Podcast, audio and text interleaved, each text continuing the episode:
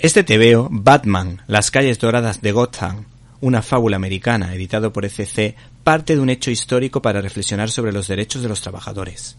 En este ejemplar se recogen dos hechos históricos importantes en los Estados Unidos, como fueron las huelgas del carbón del principio del siglo XX y muy especialmente el incendio de la fábrica Triangle Shared Waste, que terminó con la vida de 146 trabajadores, porque sus jefes tenían la insana costumbre de atrancar las puertas para evitar que los trabajadores salieran antes de la hora, lo que por lo menos sirvió para la mejor regulación del sector textil.